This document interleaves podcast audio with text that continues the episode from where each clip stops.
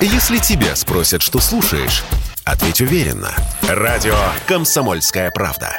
Ведь Радио КП – это истории и сюжеты о людях, которые обсуждает весь мир. Россия и Беларусь. Время и лица. Здрасте, здесь Бунин, и сегодня я про праздник.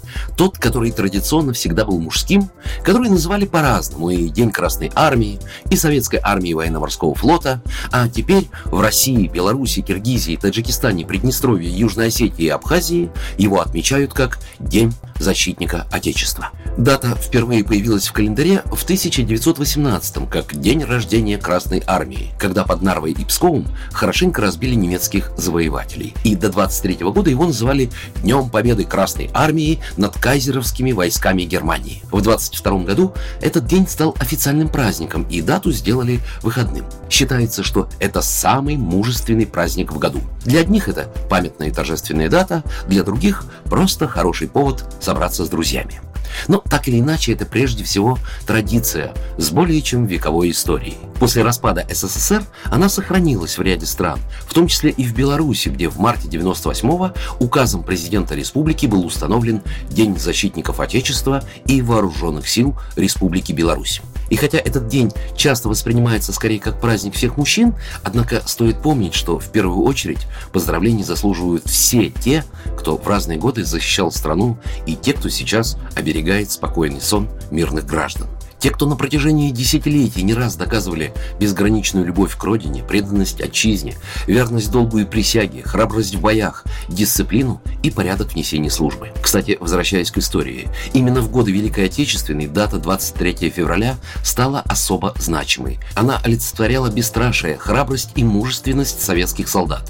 После того, как страна одержала победу в этот день, не только правительство, но и простые граждане дарили ветеранам войны цветы. И каждый школьник советского времени наверняка помнит те дни, когда ему выдавался адрес ветерана и деньги, на которые он должен был купить гвоздики и открытку. Дети посещали ветеранов и поздравляли их от имени всей школы. Сотни тысяч людей ежегодно в этот день приходят к памятникам погибшим солдатам. Все это почитали и ценили до тех пор, пока не развалился Советский Союз. Некоторые, ставшие независимыми государства, не раз совершали попытки поменять празднику название, кто-то вовсе вычеркнул его из числа государственных дат и постарался забыть. Но в памяти тех народов, кто не понаслышке знает, что такое совесть и честь, долг и память, 23 февраля остается праздником с мужественным духом. И как бы он ни назывался, именно в этот день в сторону мужчин звучат самые теплые пожелания и дарятся подарки, символизирующие силу, которая непременно нужна, защищая свое Отечество. Программа произведена по заказу телерадиовещательной организации Союзного государства. Россия и Беларусь. Время и лица. Если тебя спросят, что слушаешь, ответь уверенно. Радио «Комсомольская правда». Ведь Радио КП – это самые оперативные и проверенные новости.